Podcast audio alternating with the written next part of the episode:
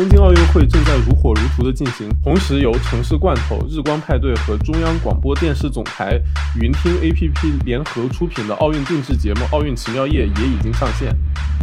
欢迎大家打开云听 APP，搜索“奥运奇妙夜”，和我们一起加入这场有声的互动奥运会。那城市罐头节目将在八月八日晚八点半在奥运奇妙夜直播间首播，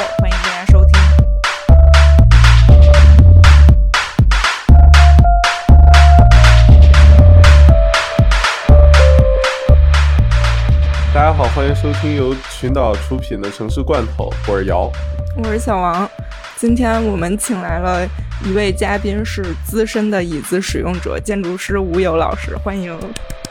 谢谢大家，谢谢大家邀请。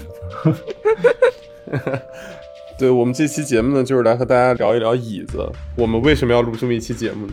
其实聊椅子，就是因为有一天我和姚在聊选题，然后我当时就躺在床上，因为我腰疼，就就坐不起来了。嗯，这一切都可以追溯到我为了贪图便宜，然后在我们公益群里花了五块钱收了一把，就是某品牌的特别好，就是非常新的一把椅子。我当时就特别纳闷，这么新的椅子为什么只卖五块钱？然后我坐几天之后，我就终于明白了，我这腰受不了。然后我就花了一百多块钱去做按摩，然后后来才好一点。所以我就觉得椅子太重要，就必须得聊一聊椅子。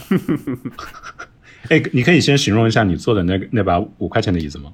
那把五块钱椅子就是。呃，带轮子的，然后白色的曲面的塑料壳的一把椅子，其实那个外形应该就能追溯到一些就是最早的那种椅子的模型那种，应该是很好用的。结果它就跟我的腰就不是很贴合。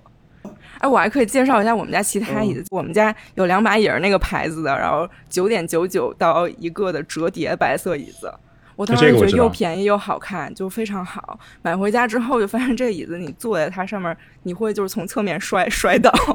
就是你稍微一动，它就整个趴下去。当我们家有聚会的时候，就朋友来喝酒，然后最后就是一个一个摔倒，但你并不知道他是因为喝多了摔倒，还是因为就是椅子就就是不好，就很难判断。所以我们家椅子都特别失败。嗯，这个可以让人摔倒的椅子还挺酷的，我靠。那受力好像有点问题，不知道为什么。而且它是一把折叠椅子，但我从来都没明白它到底怎么折叠，就学不会。所以你们俩，所以它一直在你家撑开的是吧？对，它就是撑开的。所以你们俩坐的是什么椅子？我坐的也是某品牌的，但是不带轮子，稍微有点有点垫子的椅子。因为我感觉在纽约这种一个人住 studio，其实买比较舒适的办公椅还是。有点问题，一个是成本比较高，二个是你空间比较小，然后你的所有起居啊什么的都在一个空间里面，你摆一把办公椅就非常破坏整体的居家氛围。对，有点奇怪。对对对，你摆一把那个特别大、特别舒服的椅子，会显得家不像家，然后跟其他的那个家具也很难搭配。嗯，所以我就是现在还忍着坐着这个，就是一把稍微有点软的餐椅。嗯，所以吴老师在做什么椅子？我也是，就是因为这个原因啊，在办公室做的呢，就是那种很普通的，就是有这种人体功能的，可以各个角度可以协调调整的这种椅子。然后在家做的呢，就是像你们刚说的，虽然做的很不舒服，但是被迫搞了一个这种 三个木头脚撑起来的这种带带个圆圆垫的对椅子。我听起来就很好看，所以我们这种人腰疼都是活该，就是对对对，我也明知道对腰不好，但硬是为了好看。我腰不疼啊。你现在还年轻，等再过一年你再看，对，记住再过一年，当你到了我的年纪，再当建筑师一年，你再看，哎呦，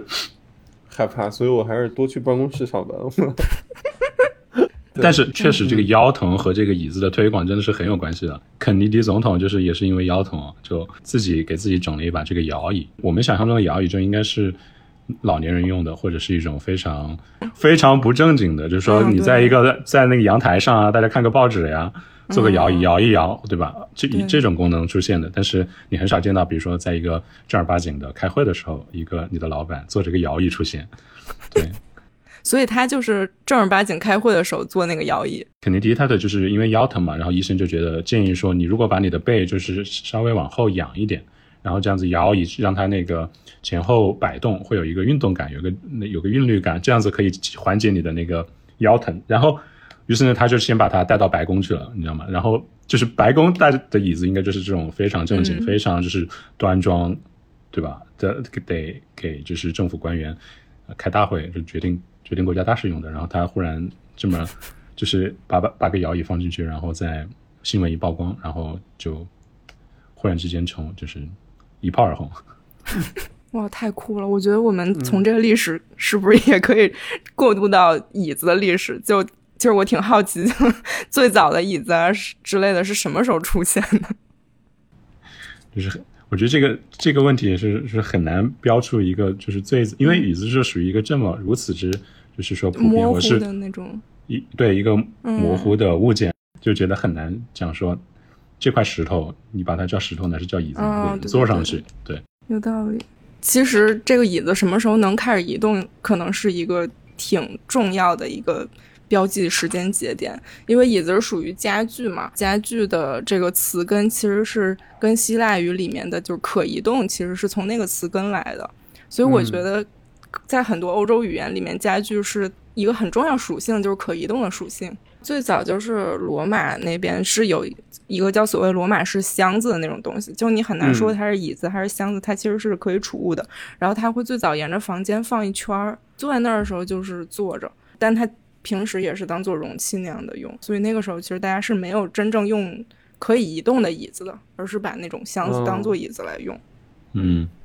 所以可能从罗马的那种箱子变成可以移动的椅子，也许我觉得可以标志着。欧洲古代的椅子，真正的椅子的产生，因为我最早在古埃及，比如公元前三千年的时候就有椅子，但是就没有讲这个椅子是呃怎么演化来的。就是说，公元前三千年那个他们的壁画里面就会有一个跟现在椅子非常接近的这么一个东西了，就有靠背，然后有一个座，有两个扶手这样子。哦，这样子，就是可能跟居家里面的椅子还有点距离，但是。嗯，这个东西本身已经长得很清晰了，就感觉好像我看到的椅子就是腾空出世，啪一下就在那儿，就它不它不不会像我们所理解的有一个就是说进化史，就慢慢从一块石头变成一个猴子这种。对，但是啪啦一个闪电，一个椅子就就是被被馈馈赠馈赠在我们面前。但我觉得怎么说，椅子这个东西它是一个日常使用的物件，最古老的椅子它往往是以。另外一种媒介来呈现的，比如说你在壁画上看到一个椅子，或者你在雕塑上看到，比如说我一个美索不达米亚平原，一个就是在弹竖琴的一个人坐在那儿，但坐在一把就是椅子上，但是这是一个雕塑的方式呈现的。然后你找的是以壁画的方式呈现的，然后或者是呃，然后你找的是一个画的方式呈现的。然后我就觉得好像，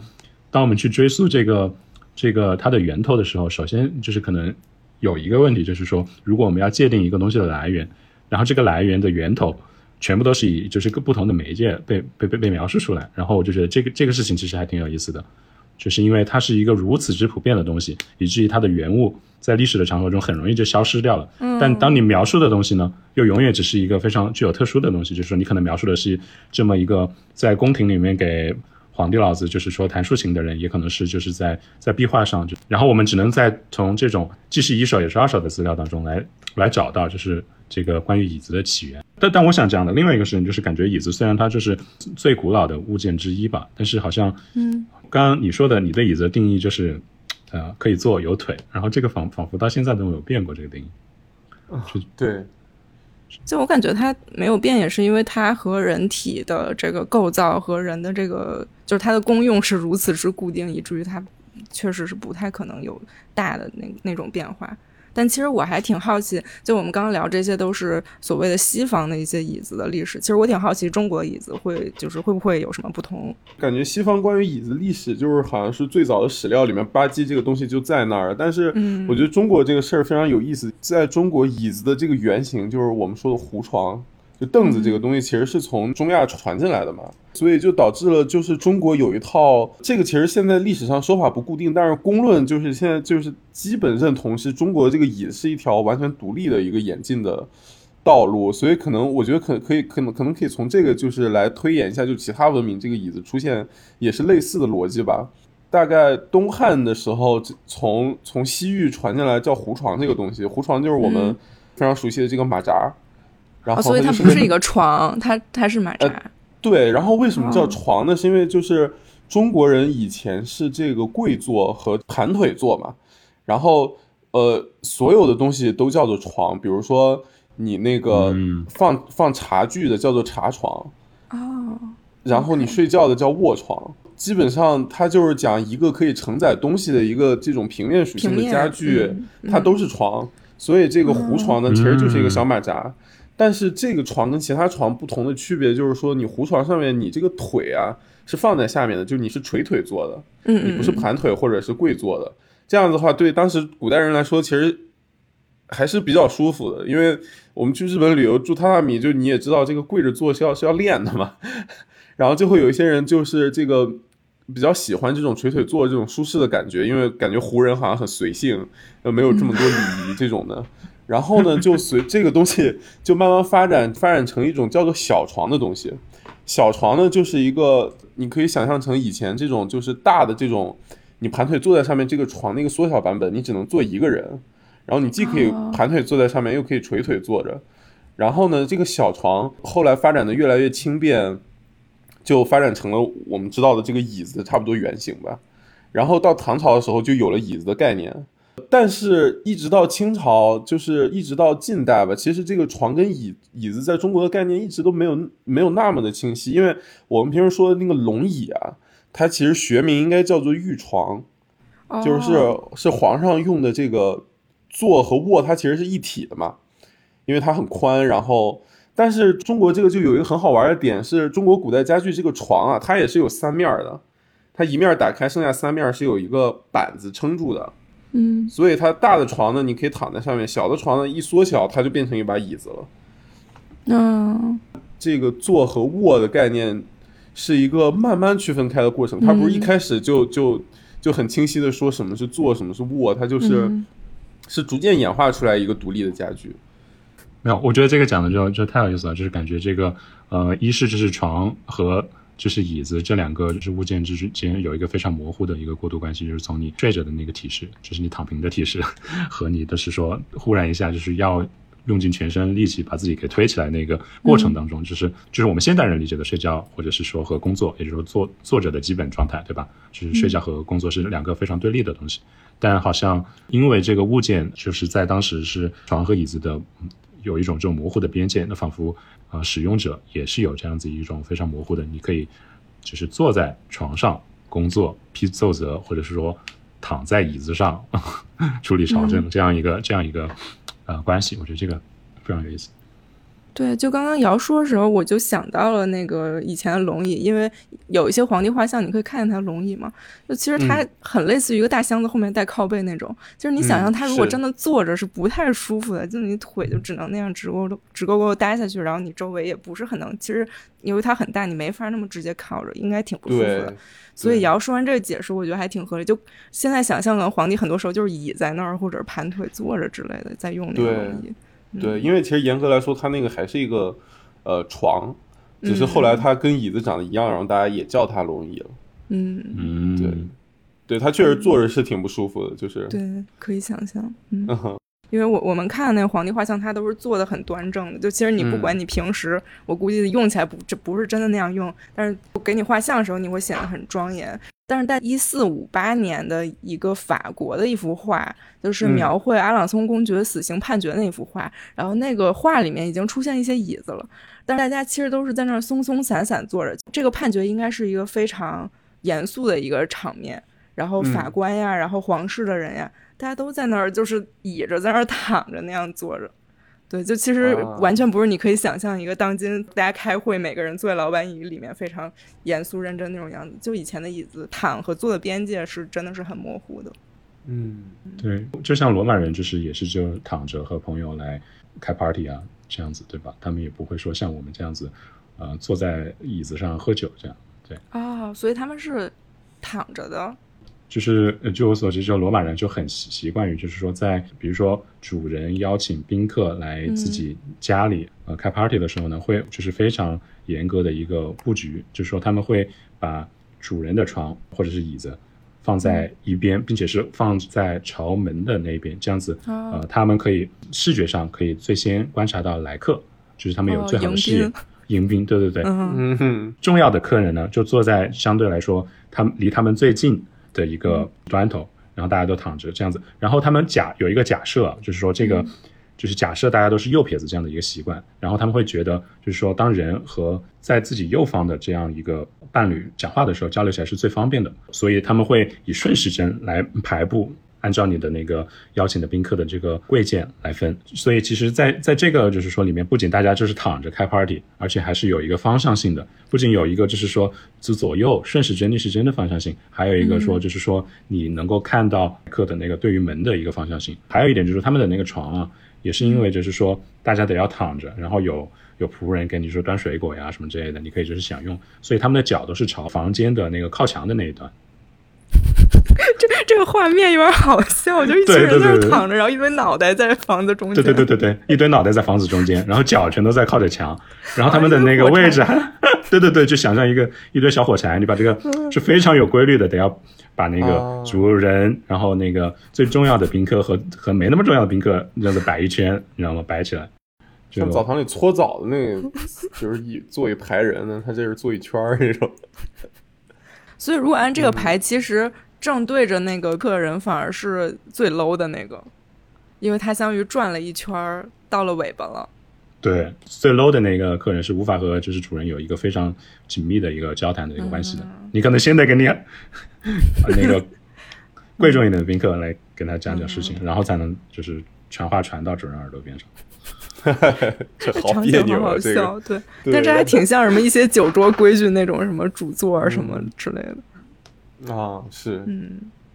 不过刚刚因为瑶说到这个，以前中国管床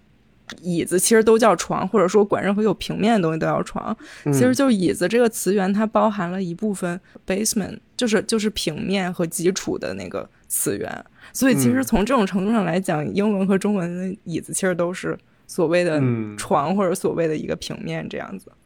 但我觉得“椅子”这个词源，其实你仔细看来，其实非常有意思，因为它跟那个 cathedral 就是主座教堂或者大教堂，其实是是同源的。有也就相当于从 cathedral 这个词衍生出了主座教堂和这个座位这两个词。主座教堂之所以叫主座教堂，其实就是那个教堂里面有主教座位的。这个座位其实是代表了这个人的职位的高贵。然后在古代，就高台之上的椅子，其实就是教师的那种独特标志。所以，就是对于主座来说，他的那个座位在这儿，就是一个特别有象征性的一个非常就是神职人员的一个突出的这样一个位置。嗯，而且我觉得就是很很有意思的一点，就是那个衍生的过程，真的是在建筑上一个由教堂的室内空间衍生出来、突出来，变成一个就是说一个一个王座这样子的，就是衍衍生既是一个非常 literal 的一个动作这样做，但它真的就把它变成了一个一个物理的 object。哦，对。就是你怎么能把椅子从建筑中脱离出来？就包括之前说的罗马那个箱子，其实那个箱子就很像是建筑的一部分，或者加这个 setting 的一部分，而不是单独的一个椅子。但好像在之后的什么时候，椅子就成了一个单独脱离出来的物件，就是可移动这个事儿。嗯，对对对，对，因为我因为我也看到，就是说，包括早期的 bench 长椅这个东西，好像确实是。都是在连着建筑一起发生的，就先是在，就是都是在，比如说在这个环形剧院里面 a m p h theater 里面，大家需要有这种聚会的户外的这种大型的功能需求，然后就有呃像基建的这种东西存在，就它好像一直以来都是先从呃作为建筑的室内或者室外的一部分人，然后再慢慢再脱离出来的。就我突然想到，可能椅子这个家具一开始啊，就是一开始它还没有完全成为一件家具之前，它可能就不是为了让你舒服而存在的。就比如它是从那个 cathedral 里面就是衍衍生出来一个词，然后包括一些什么王座啊什么，它都是单独词，它都跟那个 chair 没有关系的。然后，而且人的自然状态在在很早很早以前，可能大家都觉得是躺着是更好的一个状态。那为什么会有这么一个家具，就是会让你硬挺挺的，就是直着坐起来呢？就可能它就是需要你有一个姿态，就是它其实不是一个为了舒适而存在的一个东西，它是一个为了，就是你以这个姿态身体来存在哦。对对对，你以这个姿态来跟其他人互动的这么一个东西，就是可像像中国的一些像像那种明式家具什么，它那个其实也是不舒服的。它其实没有办法完全贴合你的身体，它就是让你这个坐的时候是一个非常有坐相的样子，然后你来接待客人啊什么的。我记得就是在法国什么十八世纪的时候，就说他当时的椅子也是就是餐桌上的椅子，就是和宾客一起宴会的时候，餐桌上的椅子，它的背必须是笔直的。自己使用的椅子呢，背是可以向后弯，你的人体的角度是可以稍稍后倾的。哦，所以就是有自用的椅子和 social 用的椅子两种椅子。嗯，对对对。嗯，其实讲到椅子这个词儿，我觉得有一些就当代的词儿也挺有意思。比如说，我们经常说主席或者负责的人会管他叫 chairman，或者就直接叫 chair。其实就是感觉是挺直接的，显示 chair 这个词本身带有的那种权力的属性。椅子这个事儿就是代表这种权力一种话语，这样。这个我觉得就是 chairman 这个事情啊，还有一件很有意思就是作为这种呃坐很重要的人，就坐在椅子上很重要的人，chairman 不仅仅喜欢坐椅子，而且还好像在历史当中非常喜欢重新发明椅子。比如说我们现在可以坐的这个办公室的椅子，它是首先我们是可以就是左右旋转的移动的。可以围绕着这个旋转的，然后它可以在前后这个平面上移动。然后据说呢，就是最早就是可以这个椅子可以旋转，是那个 Thompson Jefferson 就美国的总统，他把椅子发明成就可以绕着一个轴来旋转的。是谁把让椅子下面加上了轮子呢？据说是那个达尔文啊，为了就是更方便的，就是比较这个生物样本。就是可以很快速的，就是从一个样挪来挪挪去，对，因为大家想想，其实作为很作为一个很重要的人啊，作为一个比如说主席班这么重要的人，很很大程度上非常不方便的一点就是你要离席的时候，你先得把椅子咔一下抬起来，然后你再站起来，然后你走的时候还要有人帮你咔一下把那椅子放回固定的位置，对对对，这其实一个，比如说在一些很重要的场合呢，这可能是一个就是说非常尴尬的一个时刻。当然，就达尔文是呃作为一个就是工作室状态的，他的呃他所发明的这个椅子呢，就确实是为了就是说方便可以在呃横向的这个平面上比较呃比较不同的生物标本。另外一个 chairman 主席呢，呃，把椅子的这个呃移动性推广开来的，就就是俾斯曼，因为他当时在在呃德国就想要成立一个自己的内阁议会这样子的成员的话，其实是为了他为了更高效的就是组织这样子的会议，就像我们可能现在需要用腾讯会议来开会的时候，他需要呃很一个很灵活的，就是说把呃人分成组，然后和这个议会讨讨论问题，然后他。他也就是采用了达尔文的方式，就把椅子加上了轮子，这样子可以加大就是那个呃的一个运行的效率。就是说，嗯，在某种程度上，就不仅仅嗯主席们喜欢坐椅子，而且还喜欢就是说，为了达到自己的某种什么政治目标，或者是。嗯，更高效的运营一个一个呃管理的机制，他们会想就是说把自己的椅子进行改造，就包括我们听说到的所就很多的传闻，就开开始讲到的肯尼迪，然后杰弗逊这些人都是就是说对自己的椅子就是有非常就是强烈的就是个人的需求的，这可能是对你说的 chairman，它不仅仅是一种椅子，呃，作为一个 m a t a n y 就是说作为一种转运的手法，就是你看到那个椅子就象征着他很重要的人。这个很重要的人呢，反过来就是说反哺了很多很重要的椅子。嗯，就是说，一方面它是某种权力象征，一方面它也是人实行权力的一种工具，就是可以更好的管理和规训人。嗯，对。然后确实，呃，说到这椅子作为这种人体的规训，还有一个很有意思的时候，呃，事情就是中世纪的椅子呢，它就是不仅是作为一种。真正对于肉体上的一种规训，它反它也是作为一种公共的一个物件，对人群产生到一种警示的力量。就十五世纪的布鲁塞尔市政厅的那个呃门前有的柱子的柱头上呢，雕了一群人，就是这群人在在干一个事情，就是他们用铲子在铲椅子，把那些椅子铲的就是飞来飞去的，满天飞。当时我看到这个的第一反应是觉得，因为椅子就是怎么说呢，四脚落地嘛，就可能象象征着一种很。端庄的很很有严肃的一个场景，我开始以为是这是一个非常庆祝性的画面，就大家就不是就推翻了，嗯，对对对对，就大家就把这个东西给推翻了。后来才发现，这个他们叫做呃 scoop stole 的东西呢，其实铲椅子的这个动作叫做呃 scoop stole，然后这是一个一个谐音梗，当时的，嗯，就是它是它是用来一个处就是处刑重刑犯的一个工具，这个 scoop stole 是用来把那个犯人的头放在水里面，然后可以让他很快的就是。嗯，把他的头浸到水里面，再提出来，这样子，呃，来出行的一个工具。所以为什么要把这个东西放在这柱头上呢？因为这是我我的揣测，就是如果你直接在一个就是说市政厅的门廊上，就是说把呃人所要受的酷刑非常直白的呃表示出来的话。可能会觉得有一些就是有伤大雅，嗯，有点恐怖，对对对。但为了达到这样的震慑震慑的目的，但同时又把那个恐怖的气氛给消减掉呢，他们就采用了一种谐音梗的方式来 来威慑这些公众，让他们遵纪守法，就不要就不要不要不要把椅子铲来铲去。因为确实你会看到武装片里面，就是说，如果你看到走进一个旅店，发现那些椅子就是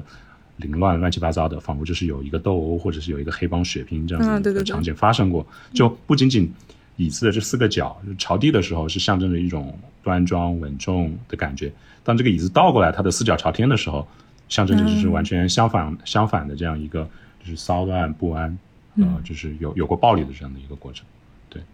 我觉得这个意象也是一个非常有意思的。嗯嗯，那提到这个，我也想起来，其实椅子跟惩罚或者是疼痛啊，或者一些就是古代的刑罚，其实都还也还挺相关的。是的，我记得我看到的就是，嗯，在受刑方面，感觉好像椅子是总是是一种非常很受人欢迎的，不是受人欢迎，而是很很很 popular 的一种处刑人的方式。感觉你看。古代或者中世纪的行李，他们会把那个椅子上面坐满了像针状，就是锥状的，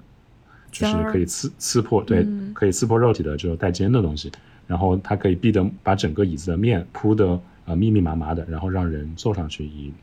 以折磨，就是呃逼供。讲到这个，又想起就是说，为什么椅子或者说坐这种方式可以用作处刑？我觉得这也是个挺有意思的，不知道大家有没有什么看想法？我是觉得它本身就规规训了人的一种肢体的形态，然后可能也也更方便把人固定在那儿。就你想，如果是一个床，好像就是固定的不是那么的，我也不知道，就无法那么贴合，而且床的面积又很大呀之类，好像就不如椅子那样好用。因为椅子又有腿儿，然后又有扶手，就感觉跟人体本身也是特别，就是形状是很贴合的这样。对，我觉得一个猜测。我觉得很有道理啊，因为就感觉好像，就是椅子可以是成为你很舒适的一个工具，因为它和你的就是表，呃，身体的表面有最大的贴合，同时正是这种表面的最大贴合，把它化作就是说，呃，带钉子的时候，它也可以给予人最大的痛苦。我猜，就是一一个非常，也是因为它是很自然的一个一个体式嘛，就说我们要在最自然的方式下，以最大效率的，达到最大效率的方式来出发人，对。然后关于椅子和这个惩罚呢，其实还有一个很有意思的就是电影的发明。因为电影它其实是在就是十九世纪被呃纽约州的一个牙医给发明出来的。当时想要发明电影的一个原因呢，就是希望可以代替法国大革命时候发明的这个断头台这种粗暴的执行死刑的方式。不是，为什么？就我开始以为是就跟他牙医的身份有什么关系，结果 就。好，没有关系。我们看，我觉得其实怎么说呢？我个人以为和牙医的身份有太大的关系了。因为你想想，牙医在就如此追求牙齿洁白这样的一个社会呢，就是规训人类的牙齿，仿佛就是成为一个酷刑般的手段。然后。感觉呃，电影由一个牙医而发明出来，就是简直是太合情合理了。但是电影的推动，其实说实话和呃爱迪生也很有关系，因为爱迪生当时和特斯拉处于一个非常竞争关系，一个推行就是直流电，一个推行交流电。为了就是说想要黑特斯拉，说你这个交流电非常的危险，他就想要就是呃通过推行。电椅这样子一个呃处刑人的方式，以此来证明，就是说让大家觉得哦，交流电是非常危险危险的，大家来来跟我搞交流电吧。没想到，嗯，对，嗯，很有意思的一点也是，就是说从比如说牙医诊所到那种触痛神经的，就是牙疼，把它带入死刑的这个惩罚之中，也是非常非常有意思的。嗯，因为因为感觉，嗯。怎么说呢？就是人死亡的姿势也是因为这个刑具的变化，有一个一直有不断的在转变。比如说从最开始的绞刑，对吧？就是说把人吊死，这是一种站着的死亡方式；到断头台，一种躺着的死亡方式；然后最后到电影是坐着的死亡方式。就我感觉，就是死亡的这个，就死亡和人的姿势，其实是怎么说呢？很大程度上说明了，就是呃，人类文明想定义了什么是一种比较。呃，斯文的方式吧，体面的死亡的方式吧。因为感觉之所以让人坐着死，就是其中的一大呃一部分的他的意图是把这种残暴的处刑方式给隐藏起来。嗯，感觉话题逐渐变态，为什么这么奇怪？哎呦，那我们聊到这儿，不如来插一首歌吧。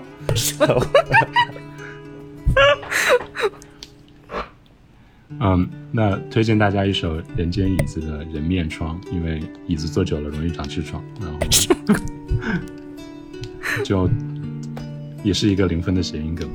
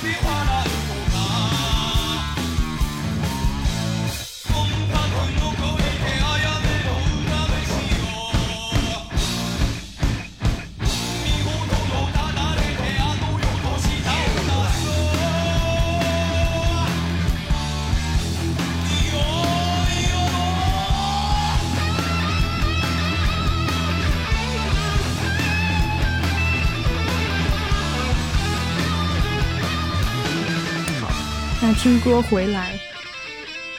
其实我觉得椅子和坐这个这件事儿本身也挺有意思，挺值得一聊的。然后我我之前是有过一个挺神奇的体验，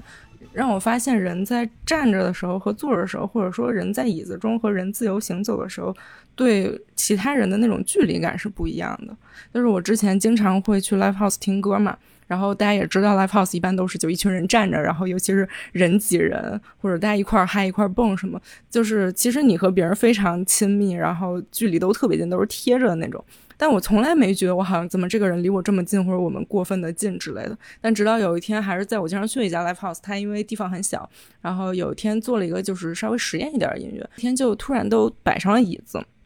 然后按说摆上椅子之后，大家的距离反而应该是拉的开了一些，因为椅子又有扶手又有靠背之类的。但当我坐在那儿，然后我和旁边的人就是这样并排坐的时候，我突然觉得为什么我离别人这么近？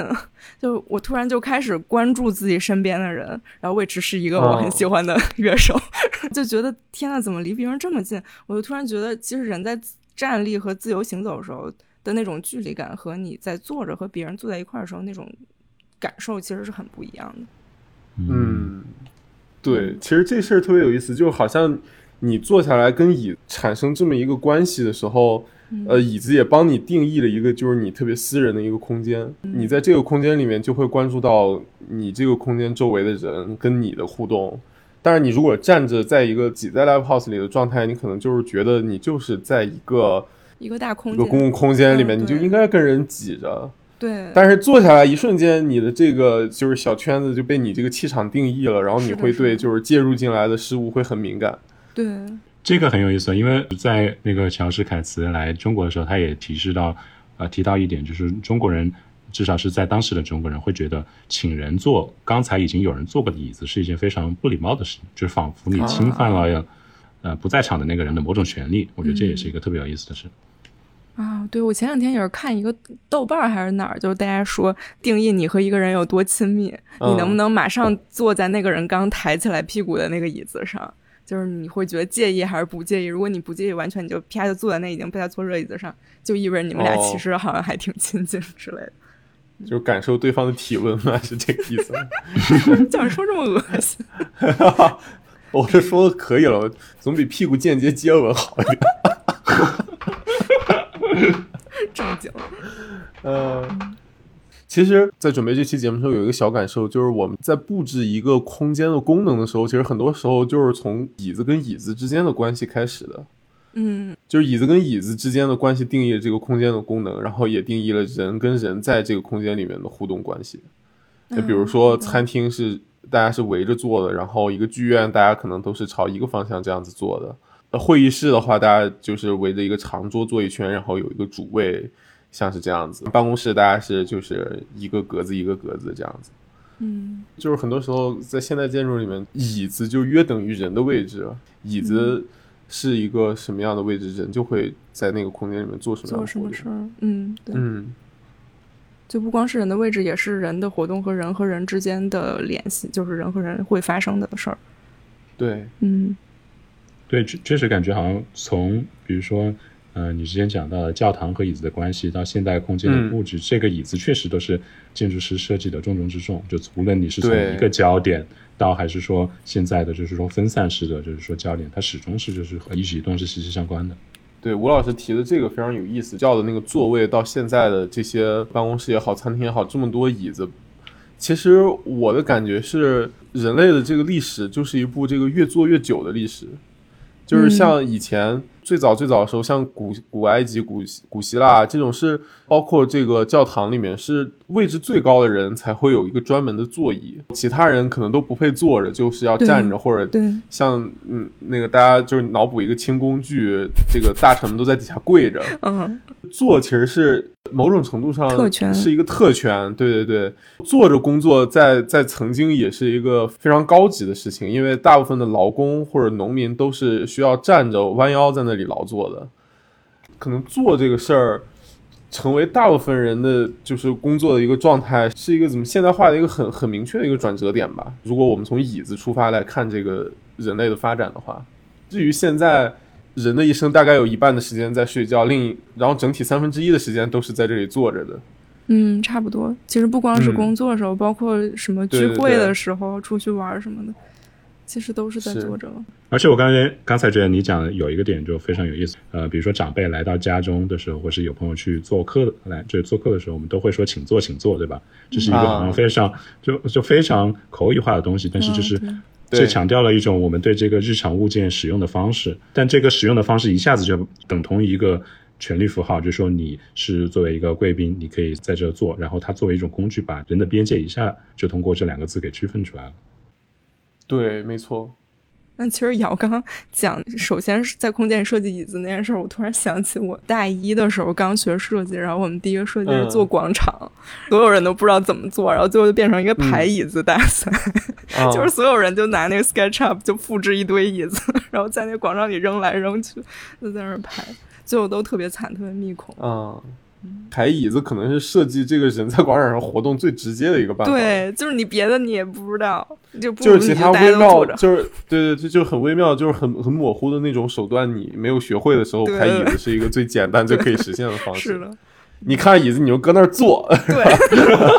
这个这个特别简单。嗯。但不得不说，就是做这个事儿，然后它对空间那个影响就是很大的。就前两天我不是在搬家嘛，前期搬家时候我就每天都在清我的家，我就来了，然后拿着拖布什么吸尘器吸完，然后拖完，然后我就走。直到有一天我要来装窗帘的时候，我就拿着椅子来，因为我要踩着椅子装窗帘。然后我还没装的时候，我先把椅子放到了那个屋子中间，我就突然觉得。这个空间为什么有一个椅子？不自觉就坐下了，然后坐下之后，我就在那坐了可能十多分钟，我就什么也不干，我就坐在那儿，然后我就感受这个空间。我突然觉得，嗯，这个空间是我的，这是我新的公寓，我我新的家，突然有这种归属感。所以那天我就突然觉得椅子这个事儿是很神奇，然后坐这件事也很神奇。嗯，就是它是可以让你拥有归属感的一个一个状态，是吧？对。而且感觉可以说椅子是就是家居空间的一个原点。对，可能你一个空间变成你的一个居所，就是从你在里面摆放一把椅子开始的。对，是的，是的。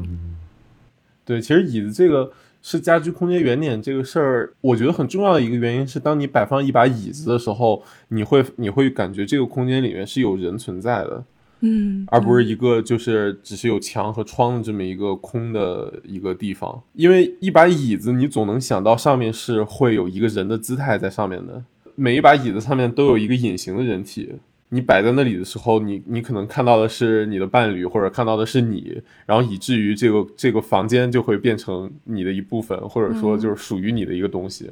对，你会对他有一个想象。对，我觉得还还有一个原因就是说，你是以一种静坐的方式存在于这个空间当中，就是你确实是和这个空间当中是处于同样的一种静止的状态，然后你们仿佛就可以被融入到它当中去了。对，还有一个很有趣的点就是关于家里面的这个椅子，其实很多的画家非常喜欢画自己家的椅子，这个很好玩，就是它一定程度上是有一种自画像的性质。嗯，在你通过。你这个作画描述你自己房间里的椅子的时候，某种程度上你是在描绘你自己，就是你选择了一把什么样材质的椅子，在空间里面是一个什么样的状态，然后就很大程度上其实是在表现你一般在家里面是一个怎么样的状态，会有一些有象征主义的感觉，会比如说像高更画的椅子，他在那个自己的那个椅子上面放了两本书，然后书上面压着一个竹，是一种关于关于自己的一个暗喻。梵高还有一个非常著名的一个浅黄色的椅子，然后他呢是在上面放了一把烟草，然后还有一个烟斗。其实你也非常能就是直接的能感觉到这是梵高自己的椅子。嗯。然后虽然后面的背景非常简单，但是他就给你一个很明确的，这是一个属于他自己很私密的一个空间。然后这是一把属于他平时会用的椅子，然后上面是一些非常私人的物品。虽然里面没有梵高，但是就是整幅画其实是关于他自己的。确实，也就是又讲到我们之前刚开讲刚开始说的，就在椅子出现之前，我们放东西的东西和椅子都是这种平面都叫床，因为我们确实经常会拿椅子来放一些自己很私密的东西，就衣服呀，或者是说你的什么烟斗啊之类的。这这在某种程度上，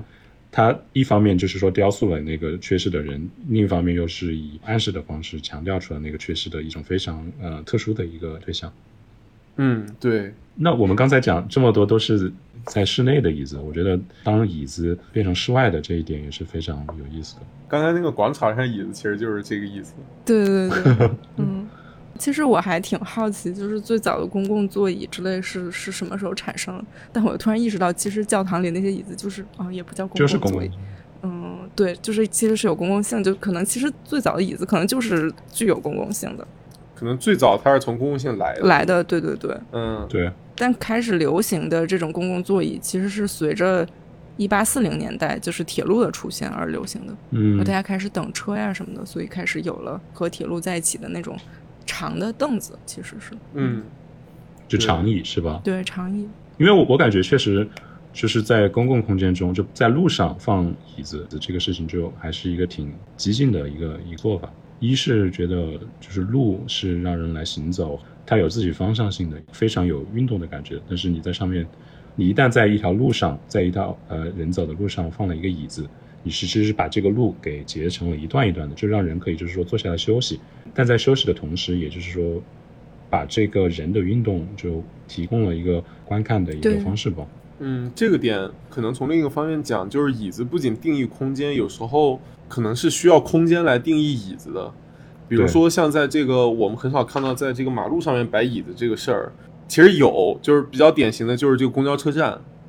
但是你会注意到这个椅子是不会单独存在，它总是伴随着一个遮蔽物、一个亭子，它是需要有一个空间来跟它一起的。往前推的话，像这个中世纪的这种宗教绘画，然后有一个很有名的主题，就是圣母子与圣徒同居图，大概都是说这个圣母和这个婴儿就小孩的耶稣。坐在这个一个宝座上面，然后周围环绕着一群圣徒。啊！但是呢，就是这个画的主题呢，它往往不是在室内，它这个宝座呢，总是在这个野外，或者是在一条就是像这种乡间小道上面，然后有这么一个非常像构筑物的这么一个宝座，就它有三级台阶，然后上面有一个高高的座位，然后有一个很大的椅背。它好玩的是，它这个东西呢，介于一个家具和一个。建筑物之间，因为它非常的扎实，但是它功能它就只有一个，它就是上面有个座儿，它是有一个有基础的座，然后它那个椅背上面会有一个半圆形的滑盖，稍微遮蔽着这个圣母上方的这个空间，然后圣徒呢就有一些是踩着台阶，有一些是在台阶下面仰望着他们两个，其实很难想象，就一把这样子单独的椅子描绘在这样一个周围是自然的一个环境里面，它必须是有一个空间感的东西。跟这个座结合在一起，然后来定义圣母和耶稣的这个空间，他们俩是一个同时出现的。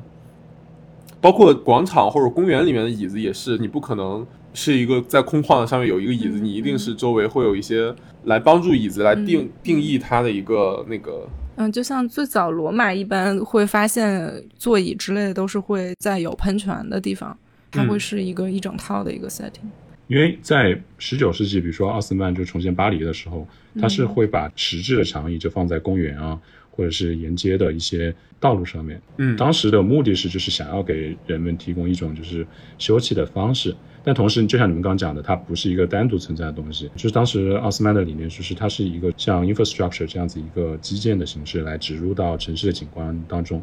然后它的就是设计就包括了像路灯啊、路边的长椅。然后报刊亭，还有就是小便池，来把它就是当做人在一个公共空间最基本的一些需求，来就是说包括获取信息，包括就是生理的需求，包括呃坐的行走的需求，来规划这个整个城市的。所以我觉得这个其实也挺有意思的。嗯嗯，所以就不光是自上而下的对道路啊之类的这种大的东西的规划，同时也是对人在这个空间的行为，开始真正用椅子和其他几套家具。来真正的设计人在公共空间里的一些动作了。嗯，对，对。其实椅子成为一种公共的物件呢，之后还有一个很有意思的例子，就是在纽约中央公园里面，它有很多呃可供行人就是休息的椅子。那同时呢，由于这些椅子是如此公共的，然后和人有密切的交流，它也变成了一种众筹集资的方式。你花一万美金就可以，就是说 adopt 就是收养一个椅子，然后你可以把你名字光荣的就刻在别人的屁股底下。啊，非常有意思，就是你不仅在公共空间中是是一个公共的物件，你同时也可以让它就是说具有一定的私人的性质。嗯，只是大部分就是你如果去呃中央公园看的话，这些椅子上面因为刻活人的名字好像有点奇怪，大家刻的全都是就是已故的亲友们啊，然后并且写一些墓志铭，把它放在这些椅子上面。其实呃某种程度上就体现了椅子的另外一种，不仅仅是象征性，而是一种作为纪有一种纪念意义。对，嗯嗯。其实这个捐椅子这个事儿，在大学校园或者是在那种呃有名的体育馆、体育场里面也是蛮常见的。嗯，但可能这种的就是活人、死人都有，比如说知名校友，然后捐了一把长椅，也不是特别知名，就是校友捐了一把长椅这种。嗯，是的。我讲到这个，我突然想起来，我们之前游戏那期的嘉宾向向向，他就说他的一个同学做的一个艺术作品。就是把他好像是祖先的墓碑扛回了自己的地方，然后把它打成了一把椅子，嗯之类的。同意了好像是，就我我觉得这个这个事儿还就是还挺美的。以前已故的人的象征，作为一个真正就是今天还有功能性的，但同时也有纪念意义的一个东西，作为一个这种存在，就感觉是。很有意义的一个事儿。确实，在维多利亚的这个时期，就是人们经常会在人在公墓里面，有些人会以椅子的形式来作为一个呃墓碑啊，所以这个是有有历史的。嗯，对，嗯，所以确实是，就是说，它当做一个东西，可以镇镇压就是死者的这个亡魂，然后在那提供。怎么是镇压？完 了完了，又又播不出去了，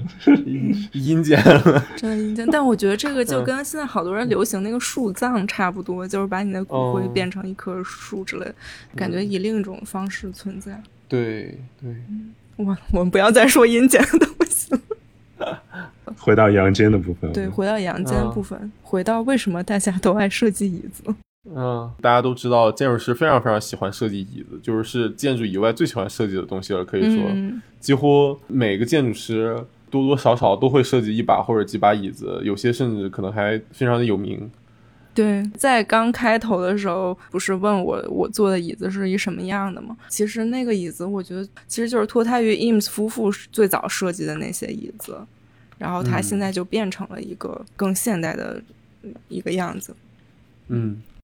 其实我觉得，就是从那个 Eames 夫妇的椅子到我坐的那把五刀的椅子，一个很大的不同就是，我坐那把是就是一个塑料的，然后一体的，非常容易生产。就为什么我可以五刀买到它，其实就是有一个过程，让椅子从一个就是非常匠人或者是非常手工的状态，变成一个完全可以批量生产，并且完全可以本地化生产的一个东西，就是包括。对塑料的使用啊，然后各种新材料的使用之类，就是怎么把它可以批量生、批量化生产。嗯，因为这个事儿本身就是那个伊姆斯夫妇他们设计很重要的一个主题，就是关于这种呃可以工业化加工和生产的呃材料跟他们那个这个家具之间的关系。我我觉得一方面椅子设计就是这么吸引设计师和艺术家，是因为。可能人体的状态是无穷无尽的，就是在一个横平竖直，让你就是紧绷绷的坐在那里的椅子，然后到这一个特别懒散、特别舒服，你可以就歪七扭八的一个休闲椅之间，它有一个非常非常多的中间状态。这些中间状态也代表着就是你跟这个椅子的关系是有非常多可能性的。然后这种就是模糊和不确定的感觉，就是说你相关联，但是又不又不相等的这种感觉。是一个非常非常建筑化的感觉，就是说跟人和空间的关系是非常像的。然后我觉得这个一定程度上能解释为什么建筑师这么喜欢设计椅子，因为人跟椅子的互动关系跟人跟建筑的互动关系很像，就是建筑可以引导你做什么事情，但是它没有办法限制你做某件事。其实椅子也差不多，就是它会引导你怎么样坐在它上面，但是它不能完全的限制你的活动和你的姿态。然后中间这些可能性，可能就是设计的乐趣所在吧。就我对这件事儿解读，是因为设计师的控制欲，或者说，就所谓的现代主义精神，就是要设计一切，然后为了整个这椅子和建筑融为一体，就是设计的完整，所以可能想要去控制椅子以及其他，也许也有其他一些家具的设计。对对，这个其实有点像我们说，椅子是家居原点，所以嗯，对对对，你把自己设计的椅子在自己设计的空间里面是。对于定义自己设计是非常重要的事情。对对对。嗯，从另一个层面讲，我觉得椅子作为一个特别基本的结构，它既具有跟建筑这种相似性，但是它又有一些建筑不具备的优势，因为它是一个跟建筑相比，它非常简单，它就是有一个竖呃竖向的支撑结构，然后一个平面，还有一个靠背，就构成了一个最简单的椅子。嗯。然后这个东西其实跟建筑也很像，呃，你可以想象就是有四条腿儿或者一条腿儿结构的部分，然后平面是一个。是一个座位，然后立面呢就是一个靠背，可能椅子也是一个表达你自己的设计哲学，或者说你对建筑理解一个一个非常简单的工具。有些建筑师做的椅子可能跟你做这个事儿关联不是特别大，但是对表现他自己建筑这个事儿意义非常大。嗯，就是一种他的哲学的一种符号。嗯，对他可能做起来就是很普通，但是他的。靠背会非常像他自己的建筑语言，确实就感觉椅子是特别容易有形式感的一个东西。就它不仅可以雕塑，就是身体，它自己就像一个在空间中的雕塑一样。我觉得刚才你讲到，就是说建筑师特别爱规范人的身体这个事情，也是特别就是有意思的，因为就感觉每一个建筑师在就是有自己的形式感的同时，就是以那种形式感又又以不同的方式去规训了人不同坐的姿势。就比如说，像萨里宁有一个椅子就特别有意思，它的名字就叫呃 womb chair，就是子宫椅。呃，设计这个椅子的原因就是说，他觉得在这个 悠久的文化历史之中，人的身体已经被这个椅子给搞坏了。就他希望设计一款真正舒服的椅子，让让你坐进去的时候呢，可以回到人最本初的一个原点，就是躺在子宫内里面一种非常就是安宁，非常可以把这个后来这个文明给你在身上留下的这些遗毒全部都肃清掉的这样子一个椅子啊。我觉得这个就反映了他们当时一种既有控制欲，也要想要就是说对人体的一种征服的一种一种。呃，欲望吧。对，然后从设计出发，也有很多其实椅子设计出来就不是为了坐了坐的。那为了就比如说有很多很多艺术家创作的椅子，嗯，因为我们刚才也提到，因为这个椅子经常会它会隐喻一个在上面不存在的人的一个姿态嘛，那你就很容易联想到，也可以通过椅子当做这个人像来描摹一些人跟人的关系或者人的生存状态。然后有一个非常有趣的例子，是我好朋友推荐给我的，是一个戏剧导演，一个舞台设计师，叫做罗伯特·威尔逊。他有很多椅子设计，因为他是一个话剧导演嘛，他设计了很多椅子的那个姿态会非常的极端，然后非常有戏剧性。当你想象一个人在上面的时候，你会感觉有一种文学性的内涵在里面。他的很多椅子可能是并不能让你真正坐上去，比如说他缺了一条腿儿，或者他那个座位其实非常尖、非常小，然后或者他非常高，然后。非常的陡峭，或者是两个就是紧贴着椅子，然后你你能想象两个人就是这个肩靠着肩坐在一起，但是谁又看不到谁，就是这种非常微妙、这种非常就是并不生活化的这种状态和场景，但是结合它这种戏剧的属性，你会觉得就就是觉得是非常好的设计了。嗯，然后从这里说开，其实。椅子这个本身不仅是对于家居环境，可能对于舞台剧这种，你让观众想象这个舞台上面是一个什么空间，椅子也是非常重要的。感觉椅子是话剧布景里面其实最常用的一个道具，所以也是其实最应该带信息的一个东西。因为很多时候一个场景就是演员拿着椅子上来，或者几个椅子怎么一摆，你就对整个空间有了一个整体的想象。而且确实，我想到让我想到就是你刚讲你你家里的那个塑料椅子，经常就是让人家一坐就摔，一坐就摔。我觉得椅子之所以和桌子比起来更容易成为在话剧里面的一个道具的原因，就是因为椅子它其实具有确实具有不稳定性，它的四个角是稳定的，但是它的靠背是可以在以打翻。椅子的这种情况下来，来作为一种人就是生气啊，或者是这种就是动作的一个一个一个高潮的一个象征的。嗯，就它的动态还是有很多可能性的。对，它有很多种动的方式，你可以你可以让它倒着，你可以让它斜着，你可以让它就是四脚朝天这样。嗯，其实讲话剧里的椅子跟我们刚刚讲到的画里的椅子也有点像，就是都是作为布景的，对，作为布景的一部分。而且你刚刚讲话的时候有讲到那个圣母与圣徒同居图嘛？其实玛丽还有另外一个特别著名的图，就是圣母领报的场景，就是小天使来通知她怀孕了。因为她是在读书，所以就不管是在室内还是室外，她总是坐在一个椅子上，然后那个小天使是直立或者弯腰，然后告诉她这个消息。嗯，就也是对，而且这种画儿。嗯，对对对，这种画玛丽都会坐在一个拐角的一个柱廊里面，柱廊下面。嗯，然后这个画也时常作为一个就是描述建筑里灰空间的一个非常经典的 reference 被大家经常的提到。嗯，作为一个就是很经典的母题，然后也被很多代画家不不停的描绘它。嗯，另外一个特别直白的关于椅子作为布景的呃图，就是以前中国。皇帝画像的那些图，基本上就是什么都没有，就是一个椅子。有些是有一些地毯，但绝对把那个椅子画的就是非常的繁复，非常富贵。皇帝身着龙袍和那些帽子啊什么的，然后那样一个端庄的形象。嗯，对。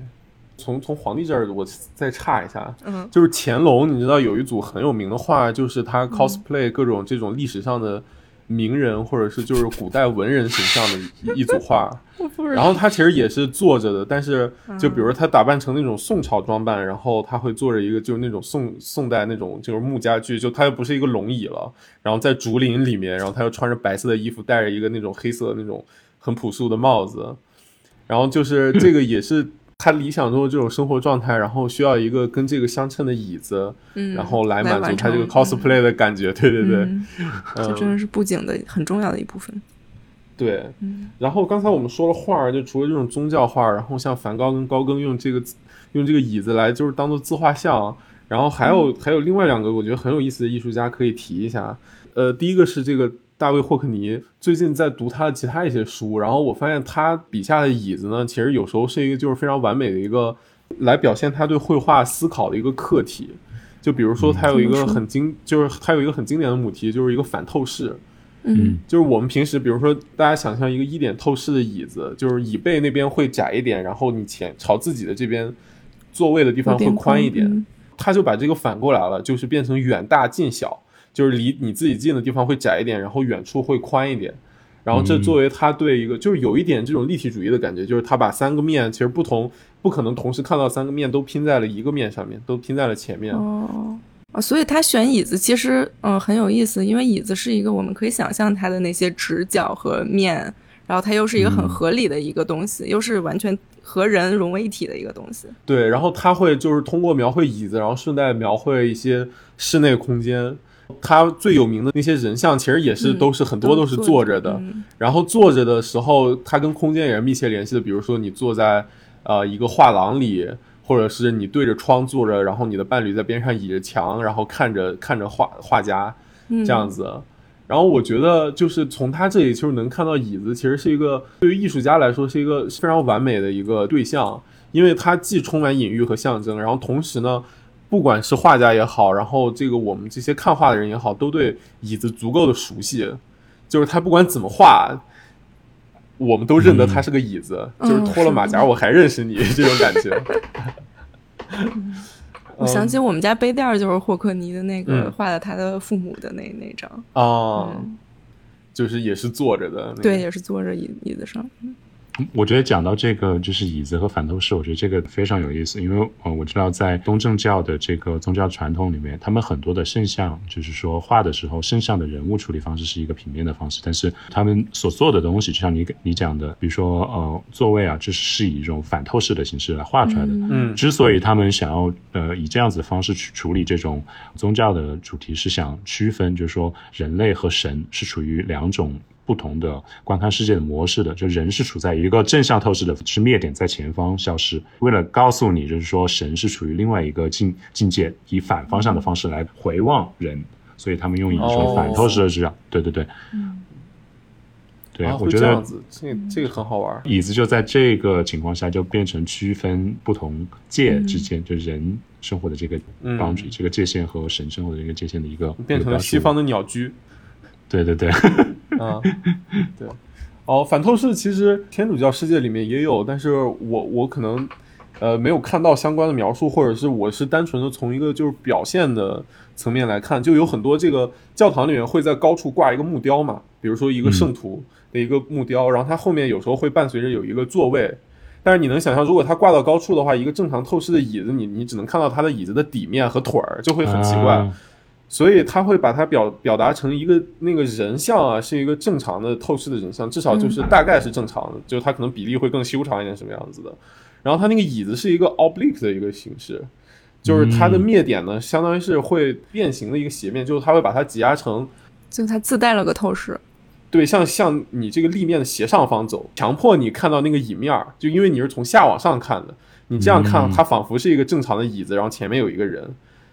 这样子，就是它是一个被扭曲变形的轴侧，就是它变成倾斜的，然后它也不是正交，然后它是一个呃向向上方走的这样一个斜面，一个平行四边形。这个太有意思了，我觉得好像是仿佛你需要扭曲这用一个额外的视角来扭曲这个椅子，以此让椅子获得一个以往的更加一个端庄、更加一个正式的一个一个视角。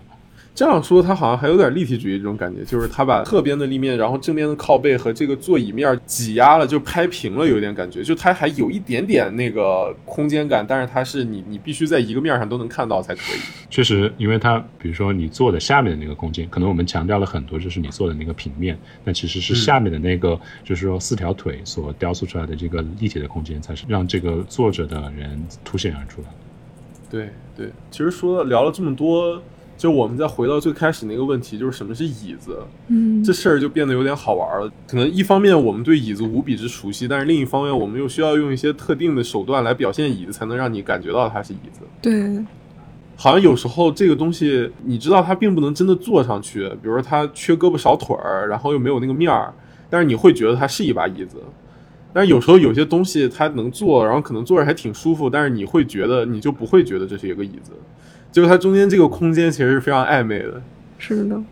对的，这确实就讨论到椅子和就是座位这样的一个区别。你可能就觉得，比如说你走进地铁，或者你去飞机的去坐飞机的时候，你可能把那个叫座位，对吧？在地铁上，对。你你很少说啊，我坐在这把椅子上，对。对，或者或者在车在自己的车子车上也是会觉得自己在我的驾驶座，对吧？嗯。嗯，对。我或者说我的副驾啊。我在想，这某种程度上会不会是一是就是说和私人和公共有这么一个关系，二是就是说，啊，我们刚才想指代的那些所谓座位的东西，很多都是在一个 transportation，在一个交通工具上的，就是说，你是你在处于一个移动的物体在状态上，然后，然后可能椅子是不是有一种和这个静止有一个啊对状态有一个关系？对，有道理。对我开始，因为我开始想这个的区别会不会是由于它的椅子本身的可移动性和不可移动性？因为我感觉座位好像是长死在那个里面，但是你看我们管外面的其实不能移动的公共座椅也还是叫椅子。嗯，我觉得在现在语境里面好像是大部分可移动的叫做椅，然后不可移动的叫做座。嗯，但是公园长椅是一个例外。嗯。公园长椅，你看似它是定在那儿，但实际上它给你的感觉是可以移动的，对吧？它是它是很轻巧的一个结构，它就是四条腿儿，然后一个一个铸铁的这么一个东西。嗯，对。但如果它是一个扎实的那种一个木块体量，大家可能就会把它叫成座了吧？我也不确定。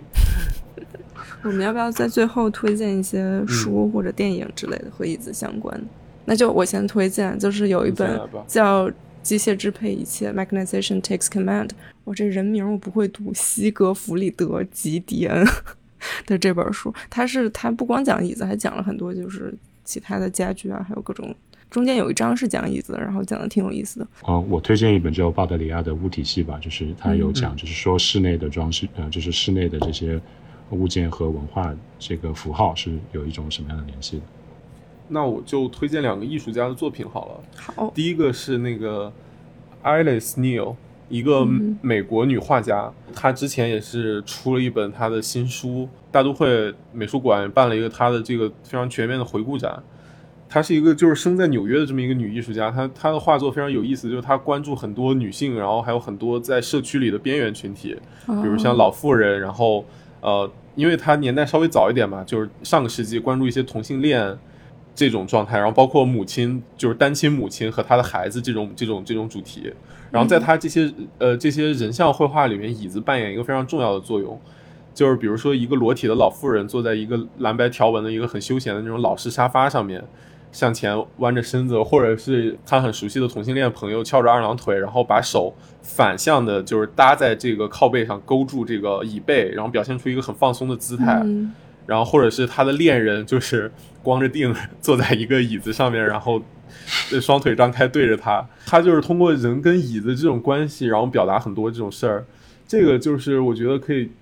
作为一个延伸话题，我们这里就不多聊了。就是椅子其实是作为服装的延伸，在某种程度上存在的。比如说，你可以想象，就是这种高档西餐厅里面那种丝丝丝绒的那种椅子，然后或者是就是我们刚才聊到龙椅、王座，然后包括我们在上班的时候坐的办公椅，然后在家里的休闲椅，其实都是你可以理解成它跟服装一定程度上的作用是是是是很相似的。然后另外一个艺术家，一个日本艺术家叫山本圭介，他有一个组画叫做《光、时间和寂静》，他的这个描绘就是在一系列这个空间里面，然后置入一些空的椅子，然后来表达出来一种特别特别有神秘感，然后特别宁静的这种这种画面。然后我觉得建筑师会非常喜欢他的画。好。然后我还有一个请求，就是请大家为我推荐椅子，就是尤其是如果也有腰不好的朋友，如果就是坐哪个椅子特别好用的，就可以留言给我，我特别需要。对，要经济实惠。嗯，如果特别好用，也可以考虑。对，那你直接买能治好腰病，那太贵了。哎，啊，嗯，好的，那这期就是这样，感谢吴老师，谢谢吴老师，感谢大家。也感谢大家的收听，也看看一年之后腰会不会腰疼。我不会的，可能到了年纪就是会。一年之后我们都站着不站着。